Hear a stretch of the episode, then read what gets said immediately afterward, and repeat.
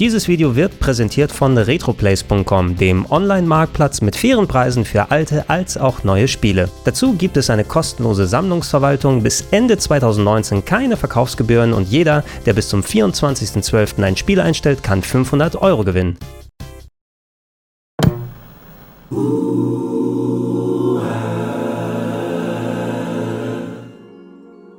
Schönen guten Tag und herzlich willkommen hier auf rpgheaven.de zum großen Weihnachtsgaming Special 2019. Sieben Spiele, die es total wert wären, von euch über die Weihnachtstage gezockt zu werden. Seitdem ich den Kanal hier regelmäßig bestücke, seit 2012, hat das Weihnachtsspecial Tradition und ich habe es ja schon auf viele verschiedene Arten umgesetzt. Mal gab es sieben separate Videos, in denen ich Let's Play-mäßig euch Games gezeigt habe. Mal gab es verdichtete Videos, mal gab es gescriptete Videos. Diesmal möchte ich wieder was anderes machen und statt sieben Videos bekommt ihr diesmal eines präsentiert, aber in dem gibt es gleich sieben Spiele, die ich euch vorstellen und nahebringen werde. Mit den anderen Traditionen, da brechen wir aber nicht, denn wie damals habe ich auch hier sieben Spiele für euch verpackt. Ihr seht alles schön sauber in verschiedenen Größen, verschiedenste Systeme, verschiedene Genres sind hier mit dabei. Und äh, ja, diese Pakete, wenn sie nicht mehr aus der Hand fallen, werde ich nach und nach für euch öffnen, mich über jedes Spiel ein bisschen ausführlicher auslassen. Und ich würde sagen, lasst uns nicht allzu lange warten. Wir schauen mal, was sich hinter Türchen Nummer 1 verbirgt. Wir starten unseren Reigen mit einem etwas kleineren Paket und ja, ich hätte sie vielleicht nicht ganz so fest verpacken sollen. Nichtsdestotrotz, das kriegen wir alles schön auf. Da drin verbirgt sich ein Spiel für eine ältere Konsole. Ich habe es als Download-Fassung mittlerweile vorliegen, deshalb das etwas größere Cover. Es handelt sich um ActRaiser. Zu Beginn des Lebenszyklus des Super Nintendos gegen Anfang der 90er erschienen, verband ActRaiser zwei Genres, die ich in der Form bis dato noch nicht zusammen gesehen hatte. Einerseits war es ein actionreiches Jump'n'Run und andererseits ein einigermaßen komplexes Strategiespiel.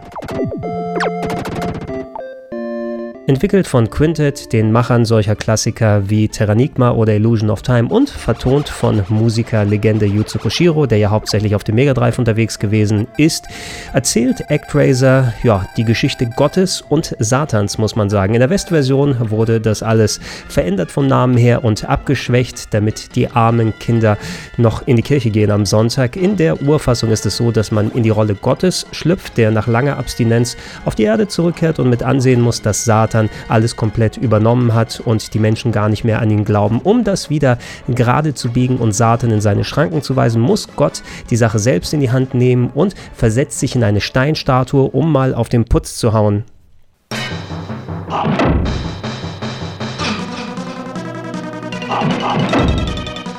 Dies repräsentiert die eine Hälfte des Spieles, den Action-Part, der zu Beginn noch ein bisschen gewöhnungsbedürftig ist, vor allem was die Steuerung angeht. Wie ist das Timing am besten, um die Gegner anzugreifen und denen auszuweichen? Nach und nach schafft man sich das natürlich drauf, als auch diverse Skills, die man dazu erlernt und die eigene Energieleiste, die wird auch entsprechend größer. Alleine für sich genommen, von der Grafik, von der Abwechslung, von der Spielbarkeit her, würde ich sagen, dass die Action-Parts von ActRaiser nicht unbedingt die Genrespitze sind, aber sie sind solide und abwechslungsreich genug, dass sie zumindest ihren Part hier gut erledigen und sich vor allem auch mit der anderen Hälfte des Spieles gut ergänzen.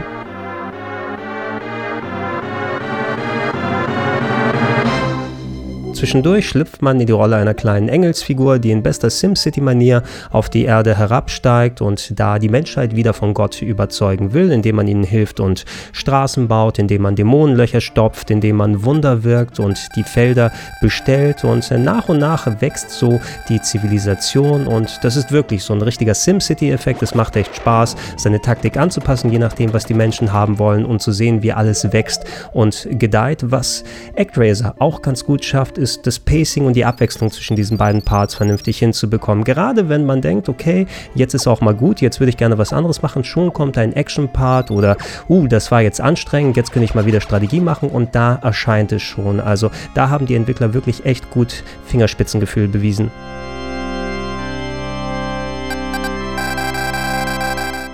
Zum Durchspielen solltet ihr nicht allzu lange brauchen, so zwischen 5 bis 8 Stunden. Ich habe zumindest beim ersten Mal mir das Spiel als Kind aus der Videothek ausgeliehen und das an einem Wochenende durchgekloppt, aber es hat mir gut genug gefallen, dass ich es mir nachher nochmal gekauft habe. Wenn ihr es heutzutage spielen wollt, eine Download-Fassung auf Konsole ist leider nicht mehr verfügbar. Das gab es mal für die Wii Virtual Console, aber der Service wurde ja leider eingestellt. Immerhin ist das Modul einigermaßen bezahlbar noch. Gebrauchpreise beginnen bei ungefähr ab 40 Euro. Euro und ich finde, das ist ein Preis, den ActRaiser heute auch absolut noch wert ist.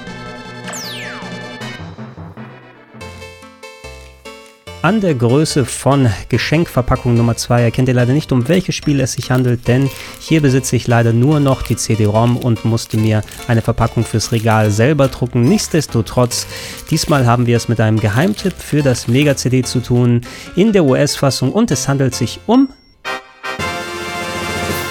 Popful Mail. Wenn der Name Working Designs auf einer Spielepackung prangte, dann reichte das für mich meistens aus, um diesem Spiel eine Chance zu geben, denn ich wusste, Working Designs, die sind in Sachen Lokalisation so gut wie nicht zu schlagen und das war auch der Fall bei Popful Mail, das nicht nur die typische Art der Liebe von Working Designs bei der Übersetzung bekommen hatte, sondern auch ein richtig gutes Spiel gewesen ist. I have no cake and pie here for you, fatty bottom. Im Original stammt das Spiel von Falcom und hat mich insbesondere an Titel von denen wie East 3 mit ihrer Sidescroller-Perspektive und der bunten Anime-Optik erinnert. Ein guter Vergleich wären auch die späteren Wonderboy-Titel gewesen, die so ein bisschen in die Action-Adventure-Richtung gegangen sind. Auf den ersten Blick mag man meinen, dass man es mit einem RPG oder mit einem Metroidvania zu tun hat. Dem ist nicht wirklich so. RPG-Elemente sind nicht vorhanden, sondern man verdient eher Geld im Spiel, um sich dann neue Ausrüstungsgegenstände und Waffen Waffen zu kaufen. Und im Gegenzug, ja, die Level, die sind ein bisschen breiter aufgestellt. Und man muss ab und zu mal nach Shops suchen, aber so eine klassische Metroidvania-Struktur mit einer riesigen Map, die würde ich dem Spiel nicht unbedingt andichten. Mich hat Popful Mail immer so ein bisschen an den 90er Jahre Manga Slayers erinnert, mit seiner rothaarigen Protagonistin, mit dem Fantasy-Setting und den vielen Slapstick-Einlagen. All diese Sachen, die treffen auch auf Popful Mail zu. Man schlüpft in die Rolle von Mail, die nach einem bösen Gangleader sucht, den sie zur Strecke bringen möchte, um dann ein entsprechend großes Kopfgeld einzustreichen. Hey, you are a real funny girl. You make me laugh. Hey, you like a good?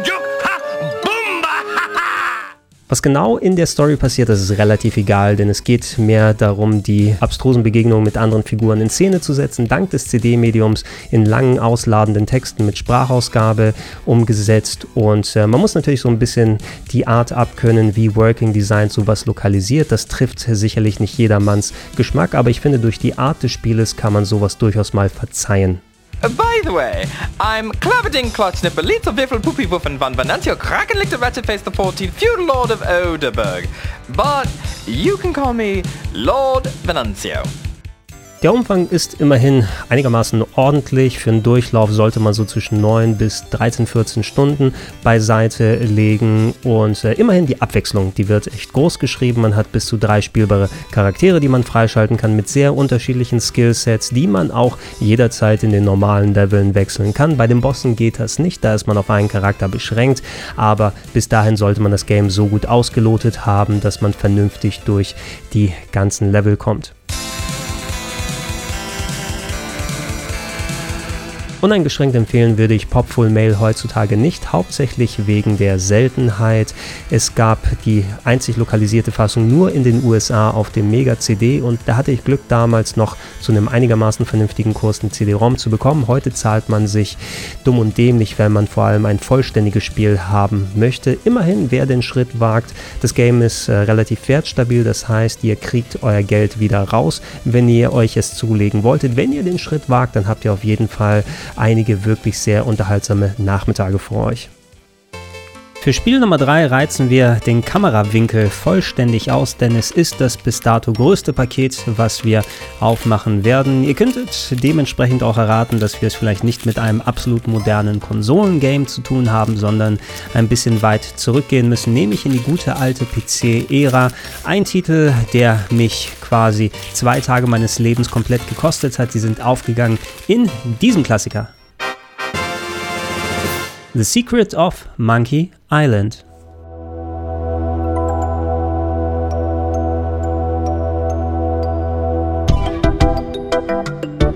Die gute alte Spielebibliothek von Lucasfilm Games. Von denen habe ich ja schon einige Titel hier in den Weihnachtsspecialen drin gehabt. Day of the Tentacle, Manic Mansion, Zack McCracken und The Secret of Monkey Island. Das war ein Spiel, das musste ich damals nur über die Zeitschriften auserleben und ich habe den Artikel in der Powerplay vorne und hinten x-fach durchgelesen und mir vorgestellt, wie es denn wohl sein könnte, dieses Schmuckstück zu zocken. Und einige Jahre später, da war es soweit, da habe ich einem Schulkollegen seinen Amiga inklusive der Spielesammlung abgekauft. Da war Monkey Island drin und ey, wirklich, ich habe mich Samstagmorgen davor gesetzt und bis zum Sonntagabend durchgespielt, bis der Abspann gelaufen ist und es war fantastisch.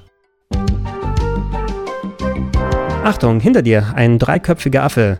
Diesen und mehr unsterbliche Sätze sprach Guybrush Threepwood auf Mealy Island, wo er hingekommen ist, um ein Pirat zu werden, muss nicht nur die Piratenprüfungen ablegen, sondern auch das Herz der Gouverneurin Marley erobern und den Geisterpiraten LeChuck in seine Schranken weisen. Mehr muss man über die Story nicht wissen.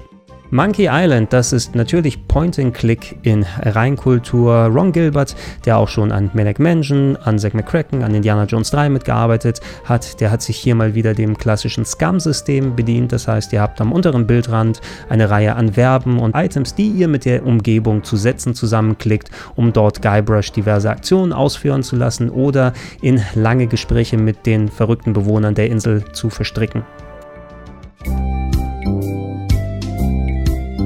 Die Adventures von Lucasfilm Games, die haben ja damals gerne sowohl knifflige Rätsel, auch entsprechend Humor miteinander verbunden. Und äh, diese Mischung, die hat für mich mit am besten beim ersten Monkey Island geklappt. Ihr werdet nicht sofort auf die Lösung jedes Rätsels kommen, aber wenn ihr ein bisschen um die Ecke denkt, dann klappt das schon. Und vor allem auch ist Guybrush ein unterhaltsamer und lustiger Protagonist. Die Leute, auf die ihr trefft, die sind komplett abgedreht und der Humor, der spielt sogar ins Gameplay mit rein. Ich denke da insbesondere an den Beleidigungsschwertkampf, wo man Leute nicht nur entsprechend mit einer Waffe beackern muss, sondern mit Beschimpfungen über ihre Mutter oder andere Sachen, die man nach und nach lernt. Ähm, das finde ich, wenn ich das Game heutzutage spiele, ist es etwas langwierig. Durch das Zufallselement dauert es seine Zeit, bis man alle richtigen Beschimpfungen drauf hat. Und wovon ich auch kein großer Fan bin, sind diese Labyrinthe, die damals gang und gäbe bei Lucasfilm Games waren, durch die man sich auch erstmal durchwursteln muss. Aber das sind die einzigen beiden Bereiche, wo ich sagen würde, dass Monkey Island nicht ganz so gut gealtet ist. Ansonsten von der Abwechslung her, vom Ideenreichtum, von den Gags, von der Unterhaltung ist es für mich quasi fast das perfekte Adventure, das später nur noch von Day of the Tentacle getoppt wurde. Dank des ScumVM-Emulators könnt ihr heutzutage fast jede Version auf aktuellen Geräten lauffähig machen, als auch natürlich für eine Handvoll Euro das HD-Remake erstehen, bei dem ihr zum Glück auch jederzeit zu der alten Grafik umschalten könnt. Ich finde die neue nämlich nicht so prall. Ich habe damals, wie gesagt, ein komplettes Wochenende gebraucht, um es durchzuspielen, aber ich war auch noch ein dummes kleines Kind. Heutzutage würde ich sagen, mit entsprechend Hirnschmalz solltet ihr nicht viel länger als zwei bis drei Nachmittage brauchen. Wenn die vorbei sind, dann habt ihr Monkey Island durchgezockt, aber seid auch sehr, sehr gut unterhalten gewesen. Nach so vielen Rätseln haben wir uns etwas Abwechslung mit Spiel Nummer 4 verdient und jetzt gibt es Action als auch Gruselei. Wir gehen auf den Sega Dreamcast. Es handelt sich um einen US-Import, der wirklich für schlaflose Nächte bei mir gesorgt hat. Vielleicht ergeht es euch besser oder auch nicht. Wir reden von D2.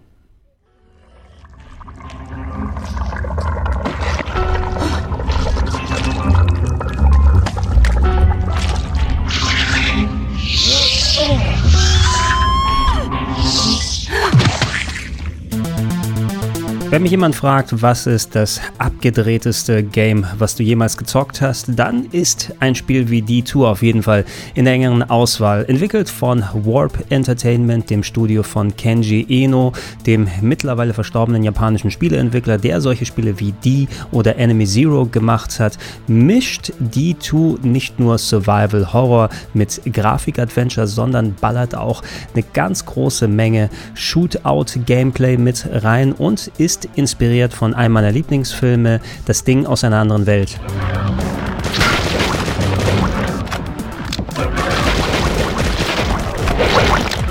Protagonistin Laura, weder verwandt noch verschwägert mit den Lauras aus den anderen Warp-Spielen, überlebt zu Beginn einen Flugzeugabsturz, als ihr Flieger über der einsamen Kälte Kanadas von einem Meteoriten getroffen wurde. Als sie wieder erwacht, muss sie mit ansehen, wie die Menschen um sie herum zu Pflanzenmonstern mutieren und äh, sie muss sich nicht nur ihrer Haut erwehren, sondern auch einen Weg finden, um aus dieser Eishölle zu entkommen.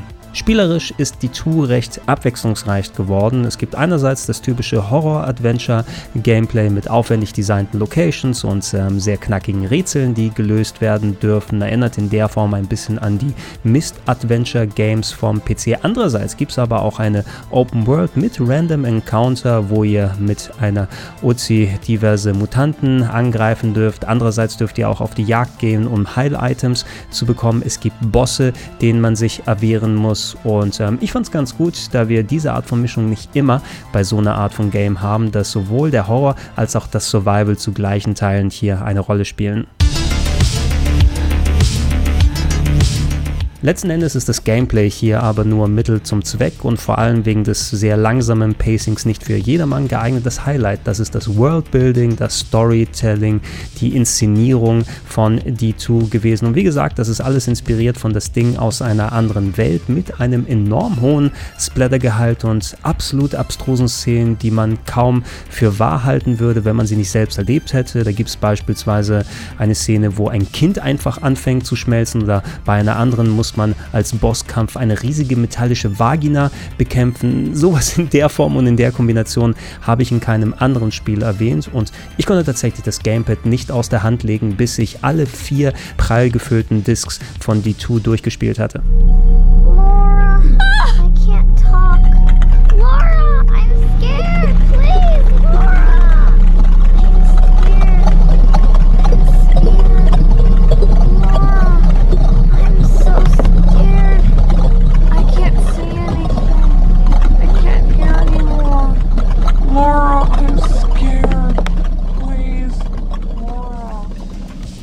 D2, was ja mal ein Launch-Titel für die gescheiterte Panasonic-Konsole M2 sein sollte, ist leider nie auf einer anderen Plattform als dem Dreamcast erschienen und mittlerweile auch auf dem Gebrauchtmarkt ein bisschen teurer. Da beginnen die Preise ab so knapp 70 Euro. Wer aber Horror-Fan ist und kein Problem mit etwas sperrigerem und langsamem Gameplay hat, der schuldet es sich, dass er mal D2 erlebt, denn ich habe es vor vielen Jahren durchgespielt und heute noch nicht vergessen. Für Paket Nummer 5 müssen wir nicht allzu weit nach hinten blicken, denn es handelt sich um ein brandneues Spiel, das übrigens nicht als Retail erhältlich ist. Ich habe für das Special hier mir die Packung einmal ausgedruckt, aber es war ein sehr cooles Spiel, das ich euch auf jeden Fall nahelegen möchte. Für die Nintendo Switch ist es The Tourist. Mit The Tourist bekommt ihr einen kleinen feinen Geheimtipp aus deutschen Landen. Schienen Multimedia haben seit fast 20 Jahren für alle möglichen Konsolen Spiele entwickelt und The Tourist ist ein Action-Adventure, was zu einem Teil an die freie Puzzle-Gestaltung von solchen Spielen wie The Witness erinnert, ohne dessen knallharten Schwierigkeitsgrad zu kopieren und andererseits alles in einen humorvollen Pixel-3D-Stil packt, der zum Teil an den PS3-Klassiker 3D Dot Game Heroes erinnert. Das Spielprinzip, das ist fix erklärt. Eigentlich wolltet ihr nämlich nur Urlaub auf einer sonnigen Insel machen, entdeckt aber Artefakte einer vergangenen Zivilisation in einem Monument und die schicken euch auf eine Jagd nach weiteren Artefakten, um ein großes Mysterium zu lösen, was euch kreuz und quer auf viele verschiedene Inseln führt. Auf diesen Inseln findet ihr dann noch mehr Monumente, die quasi die Dungeons des Spieles darstellen, die verschiedene Arten von Rätseln beinhalten, als auch Gegner, die besiegt werden dürfen, aber nicht auf die klassische Art, sondern auch hier paar Rätsel außer Gefecht gesetzt werden. Und es ist sehr schön, wie abwechslungsreich das hier designt wurde. Ihr braucht natürlich dann verschiedene Skills, die ihr im Laufe des Spieles erlernt, wie beispielsweise Laufen oder Doppelsprung und manche dieser Gebiete zu meistern. Aber das Game lässt euch einen relativ freien Ablauf, wie ihr was angeht und und gibt euch auch nicht zu viel Hinweise, was das Rätsellösen angeht. So obskur wie bei The Witness ist es hier nicht, aber The Tourist, das äh, ließ mich ab und zu mal doch ein bisschen im Dunkeln und ich habe mich umso mehr gefreut und war sehr happy, wenn ich das Problem irgendwann mal gelöst habe.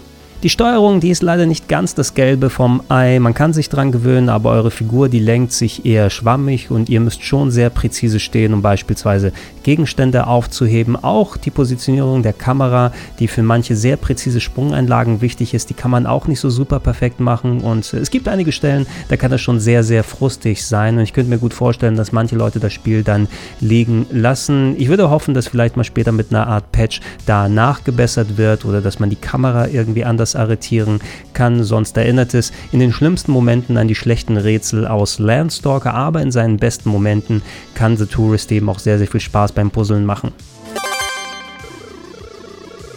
Allgemein wird hier Abwechslung sehr groß geschrieben. Es gibt viele Figuren, mit denen man sich unterhalten kann, sau viele Minigames zum Zocken, einerseits für die Story, andererseits auch Spaß an der Freude. Es gibt Spielautomaten, die alten Arcade-Klassikern nachempfunden sind und das Einzige, was ich bei dem Spiel eher kritteln würde, wäre der ansonsten geringe Umfang. Ich habe knapp vier Stunden gebraucht, bis ich alles komplett erkundet und gespielt habe. Gegen Ende hin muss man auch etwas zu häufig von der einen zur anderen Insel reisen, um entsprechend seine Sidequests zu lösen.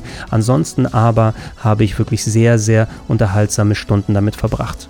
Mir war es alles im Allen den Downloadpreis von 20 Euro auf jeden Fall wert und äh, wenn euch diese Art von Game gefällt, dann unterstützt es auch, denn ich würde mich sehr freuen, wenn wir irgendwann mal eine Fortsetzung sehen.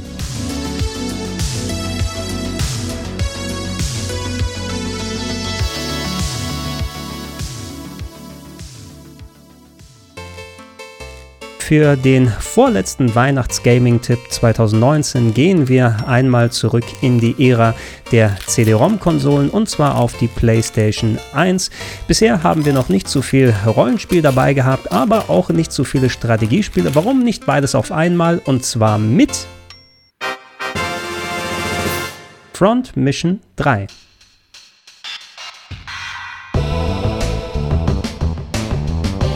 Strategie-RPGs, die standen vor allem während der 32-Bit-Generation sehr hoch im Kurs. Während auf der PlayStation es Titel wie Vandal Hearts oder Final Fantasy Tactics gab, haben sich Saturn-Fans mit Spielen wie Shining Force 3 vergnügt. Ein Titel, der meines Erachtens aber immer so ein bisschen hinten ansteht und in Vergessenheit geraten ist, stammt von Squaresoft, ist sogar offiziell in Europa rausgekommen und heißt Front Mission 3. Auch wenn der Westen bis dahin nicht wirklich viel mit Front Mission am Hut hatte, weder die Vorgänger noch irgendwelche Spin-offs wurden lokalisiert, sondern blieben Japan exklusiv, äh, war es vor allem die faszinierende Story, die mich äh, ans Game rangeführt hat. Wir befinden uns nämlich im weit entfernten Jahr 2112 und da ist die Welt, wie wir sie kennen, nicht mehr wirklich vorhanden, sondern viele Kriege und technischer Fortschritt haben die Ländergrenzen neu gezogen, das politische Gefüge komplett durcheinandergewürfelt und da steigen wir in die Rolle von zwei jungen Soldaten ein. Eigentlich noch kleine Lichter am Anfang ihrer Karriere, aber natürlich gibt es einige Irrungen und Wirrungen, die uns vollends in einen riesigen Krieg reinwerfen.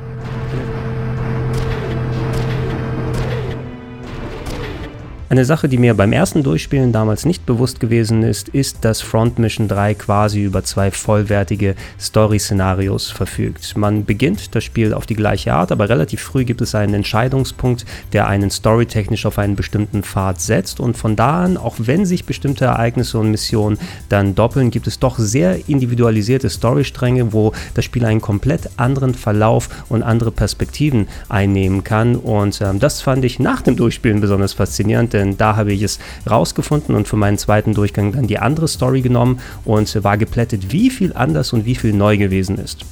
Zum Glück ist das Gameplay solide genug, dass mir beide Durchläufe echt Spaß gemacht haben. Man kann es grundsätzlich sehr nah an Final Fantasy Tactics sehen. Verschieden große Maps mit unterschiedlichen Objektiven. Wie bei Schach zieht ihr eure Figuren um verschiedene Felder und ihr habt eigene Phasen und gegnerische Phasen, wo ihr eure Manöver eingeben könnt. Zum Kämpfen steigt ihr in sogenannte Wanzer, Walking Panzer, Mechas, also die nochmal ein bisschen mehr Taktik in die Kämpfe reinbringen, denn ihr könnt verschiedene Körperteile anvisieren, beispielsweise also um die Kampfkraft zu senken oder die Mobilität. Damit einhergeht natürlich, dass ihr viel am Equipment und der Ausrüstung fallen könnt zwischen den Kämpfen. Neu bei Front Mission 3 verglichen mit den Vorgängern ist auch die Möglichkeit, dass die Piloten aussteigen können aus den Wanzern, damit natürlich sehr schutzlos sind, aber auch die Möglichkeit noch besteht, in andere Wanzer einzusteigen, um so das Kampfgeschehen noch einmal herumzudrehen.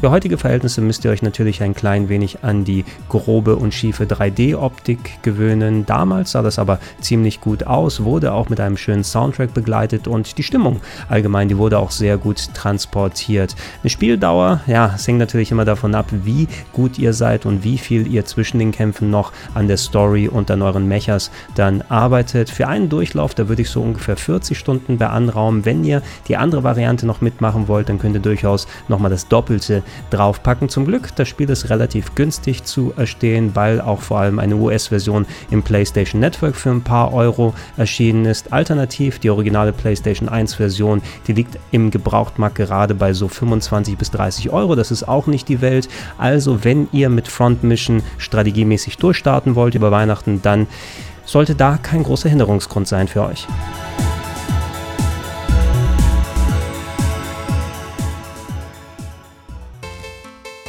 Nach dem Essen sollst du ruhen oder 1000 Schritte tun. Wenn die Weihnachtsgans zu schwer im Magen liegt, dann machen wir das als Gamer natürlich nicht einfach so rausgehen, sondern wir zocken das weg und zwar mit einem Spiel für die Nintendo Wii, das mir so manche Weihnachtskalorie vom Leib trainiert hat. Es handelt sich um Dragon Quest Swords.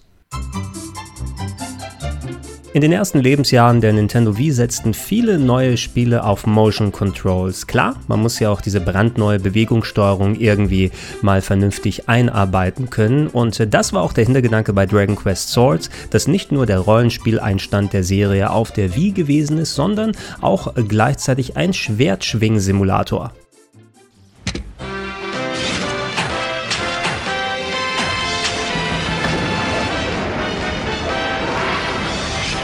伝説はこの剣から生まれてく「変身ドラゴンクエスト」好評発売中。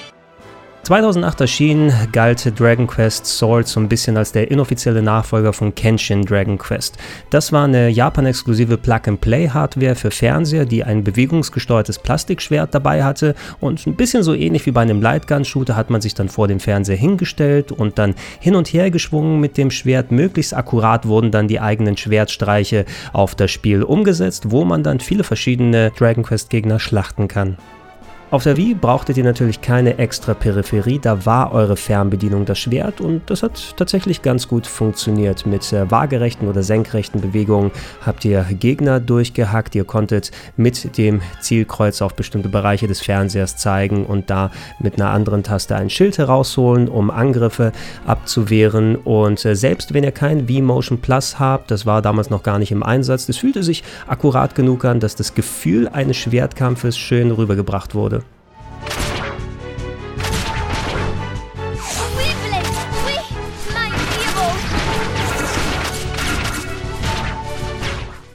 Die Dungeons bestehen aus mehreren langen Leveln, die man entlang läuft. Ab und zu mal gibt es Abzweigungen, die dann den Ablauf der Level individualisieren. Natürlich trefft ihr nicht nur auf normale Monster, sondern es sind auch große Bosse dabei, die unterschiedliche Taktiken benötigen. Ihr habt Spezialangriffe, die ab und zu eingesetzt werden können. Auch eine Party könnt ihr um euch scharen, auch wenn ihr eigentlich nur euren eigenen Charakter lenkt, könnt ihr die KI recht fein justieren, sodass die euch mit Zaubersprüchen und anderen Sachen dann weiterhelfen können. Allgemein dafür, dass man es eigentlich eher mit einem Actionspiel zu tun hat, fand ich, dass das Rollenspiel auch nicht zu kurz gekommen ist. Es gibt nämlich auch eine Hub-Welt, eine Stadt, in der ihr unterwegs seid, wo ihr leider nur mit der V-Mode herumlaufen könnt, keine Nunchuck-Unterstützung. Dadurch wird es ein bisschen hakelig mit dem Steuerkreuz vernünftig um die Ecken zu kommen, aber da gibt es verschiedene Personen, mit denen man reden kann. Da läuft die Story ab. Und ja, es gibt eine Story, die auch ganz schön erzählt wird mit aufwendigen Animationen und viel Sprachausgabe. Die Story selber, ein großes Böses, ist wieder unterwegs und wir sind ähm, der Sohn eines der ehemaligen Helden, die diese dieses Monster damals in die Flucht geschlagen haben und wir sollen jetzt äh, quasi den neuen Retter spielen. Die ist nicht der Rede wert, aber das ist sie ja nie wirklich bei Dragon Quest. Die Art, wie sie erzählt wird und äh, wie humorvoll und spaßig die Charaktere da eingefügt werden, das hat mich aber doch einigermaßen gefesselt und ich finde, dass auch hier die Production Values sich für so ein Spin-off im Grunde überhaupt nicht verstecken lassen müssen. Humanity shall bow to a new order of terror, misery, despair and death. Natürlich kann man Dragon Quest Swords nicht auf eine Stufe mit den Rollenspielen stellen, dafür sind die ganz anders konzipiert und können auch einen viel länger in Beschlag halten. Das Spielkonzept, so unterhaltsam es ist, irgendwann ist es auch ausgelutscht und die 8 Stunden Umfang, die sind schon mehr als genug. Wenn ihr es heutzutage aber mal spielen wollt, ist es sehr, sehr günstig zu haben. Es kam nur auf der Nintendo Wii heraus, aber natürlich könnt ihr es auf der Wii als auch auf der Wii U zocken. Gebrauchtpreise fangen bei 6 bis 7 Euro an und das ist wirklich überhaupt nicht die Welt. Ihr braucht eben nur noch ein Gerät, mit dem ihr es abspielen könnt und am besten Fall frische Batterien für eure Wii-Mode.